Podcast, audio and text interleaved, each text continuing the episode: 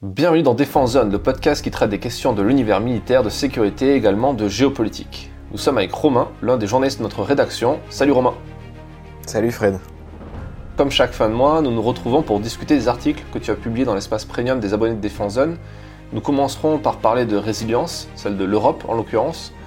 Dans un tout autre registre, nous décrypterons le sujet de l'hypervélocité. Est-ce un véritable impératif stratégique ou bien une fuite en avant technologique? Ce mois de juillet fut, également l'occasion pour les sénateurs de s'intéresser aux capacités françaises en matière d'intelligence économique. Tu t'es plongé dans leur rapport et apparemment il y a des progrès à faire. Enfin, dans le dernier article du mois, tu te penches sur l'IA et la dissuasion nucléaire. Ces deux sujets majeurs sont bien plus liés que ce qu'on pourrait croire. Et puis nous parlerons aussi de communication et de système d'information puisque c'est la thématique de notre dernier supplément pro-business. Alors pour commencer, l'Europe est-elle équipée pour résister aux crises? Eh bien Fred, disons que ça pourrait être pire, mais que de gros travaux restent à faire. Et pour cause, les menaces sont nombreuses. Cyberattaques ou attaques physiques, espionnage et exploitation des dépendances par exemple. Un rapport sur la question publié par, la Task Force OTAN-UE affirme que toutes les infrastructures critiques européennes sont en danger. On parle d'infrastructures énergétiques, de transport ou numériques? Oui, tout à fait. Celles-ci présentent d'ailleurs des vulnérabilités similaires. Plus insidieux qu'une cyberattaque, ces secteurs sont exposés à des risques de manipulation d'approvisionnement et de coercition économique. Il va sans dire que dans nos sociétés modernes, ces équipements sont devenus vitaux. C'est justement ce qui les rend attrayants pour nos potentiels adversaires. Le rapport insiste également sur la, nécessité d'une économie résiliente pour faire face aux bouleversements mondiaux, soulignant l'importance de la sécurité économique. La Chine est présentée comme la plus grosse menace à ce niveau-là. Nos dépendances vis-à-vis -vis de Pékin et son opacité économique font l'objet de cris d'alarme réguliers dans les instances européennes. En réponse à tous ces défis, l'UE a élaboré une nouvelle stratégie visant à préserver ses liens économiques tout en gérant efficacement les nouveaux risques. Cette stratégie met l'accent sur la diversification des chaînes d'approvisionnement, la coopération avec les partenaires et la transparence. Espérons qu'elle se traduise par des actes concrets. Euh, passons maintenant au sujet suivant. Le 27 juin 2023, le ministre des Armées a confirmé l'essai réussi d'un planeur hypersonique. C'est, je cite Sébastien Lecornu, un nouveau jalon vers la maîtrise française de l'hypervélocité. Et le ministre des Armées annonçant par la même occasion qu'il ne s'agit là que d'un début. France, Royaume-Uni, Iran, de nombreux pays se lancent dans l'aventure. La Russie et les États-Unis, la Chine également, ont de l'avance et disposent déjà de moyens déployés. Ces armes se déplacent à des vitesses supérieures à 5 fois la vitesse du son, ce qui leur permet d'utiliser ce que les scientifiques appellent le rebond atmosphérique. Leur trajectoire est donc très difficile à prévoir et leur interception compliquée.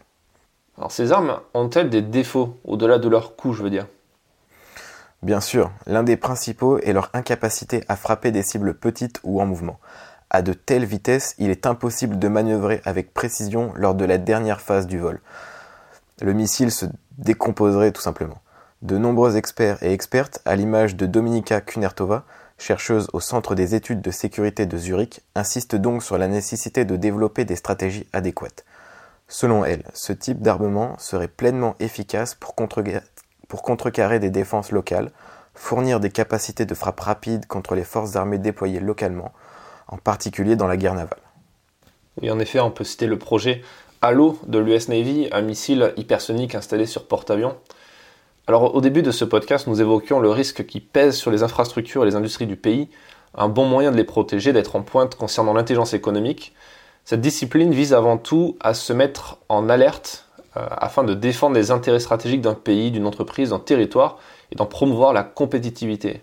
La commission Affaires économiques du Sénat a publié un rapport faisant l'état des lieux des capacités françaises. Tu nous en dis plus? Les dernières études remontaient à 1994 et 2003. La quasi-intégralité des constats établis pourrait être réitérée, écrivent les sénateurs. La France n'a donc pas évolué sur ce sujet depuis près de 30 ans. Le rapport ne manque pas de faire le lien entre ces lacunes et la profonde perte de souveraineté du pays, sa désindustrialisation et les pertes de parts de marché de ses entreprises. Il appelle donc à de véritables changements culturels et organisationnels afin de faire de l'intelligence économique une pratique commune et partagée à tous les niveaux. Airbus, Alstom, les cas d'attaque économique sont très nombreux, notamment venant des États-Unis. Comment faire lorsqu'on a pris tant de retard? Les trois élus proposent une stratégie en trois axes. En premier lieu, il faut mettre au point une stratégie nationale claire. Ensuite, il faut monter une équipe pour la piloter et faire en sorte qu'elle se diffuse partout dans les territoires. Il va de soi qu'il n'y a pas que les entreprises parisiennes qui sont menacées. Enfin, il recommande de valoriser l'image de l'intelligence économique. En dépit de ce rapport, le récent scandale qui a éclaté suite à la nomination de Fiona Scott Morton démontre une certaine prise de conscience. Cette américaine, autrefois consultante auprès de plusieurs GAFAM, a été nommée à la tête de la direction de la concurrence européenne. Elle a finalement renoncé au poste. Dans un tout autre registre, le dernier article premium de ce mois de juillet traite d'un sujet très particulier, à savoir comment l'intelligence artificielle peut influencer le risque nucléaire. Nous assistons actuellement à une quatrième révolution industrielle, caractérisée par des progrès rapides et convergents dans de nombreux domaines technologiques, dont l'intelligence artificielle. Le CIPRI, l'Institut international de recherche sur la paix de Stockholm, une institution reconnue, estime que celle-ci pourrait avoir un impact significatif sur les relations entre les États dotés d'armes nucléaires. Les développements récents en IA, en particulier le machine learning, pourraient influencer les capacités liées aux forces, allant de la détection précoce au contrôle et à la livraison de ces armes. Alors j'imagine que c'est pas le genre d'information que les puissances dotées de ces armes divulguent tous les quatre matins. Tout à fait, mais le fait est que l'IA prend une place de plus en plus importante au sein des armées. Comment imaginer qu'elle ne touchera jamais ce domaine capital? C'est en tout cas l'hypothèse des chercheurs. Les effets seraient forcément négatifs? Ce n'est pas certain, non. Selon le pays et le contexte de la région, l'IA peut aussi bien avoir un, effet stabilisateur que déstabilisateur. Pour qu'elle déclenche une escalade de crise menant à un conflit nucléaire, il faudrait que plusieurs dynamiques déstabilisatrices s'alignent. Un désastre ne sera donc jamais uniquement le fait de nos ordinateurs. Merci Romain pour cette présentation des quatre articles premium du mois de juillet. Alors Zone propose également un abonnement professionnel qui donne accès à un supplément mensuel en PDF. Pour terminer ce podcast, peux-tu nous parler du dernier numéro de ce supplément pro? Dans l'ère de la numérisation, le champ de bataille moderne évolue rapidement. Les technologies de l'information et de la communication sont désormais au cœur des théâtres d'opération, modifiant en profondeur les doctrines militaires. Il nous était donc impossible de ne pas en parler dans l'un de nos suppléments. Le volume de données colossal qu'emmagasinent les armées facilite une approche globale de la guerre et optimise la collaboration entre les différentes capacités terrestres, navales et aériennes. Toutefois, cette dématérialisation de l'information a aussi augmenté le risque d'espionnage. Le chiffrement s'impose donc dans de nombreux autres domaines que la défense. Dans le domaine proprement militaire par contre, les méthodes classiques ne seront bientôt plus suffisantes et la technologie quantique pourrait devenir la norme en matière de cryptographie. Vous découvrirez également les enjeux des télécommunications par satellite qui jouent un rôle crucial dans, la défense du pays.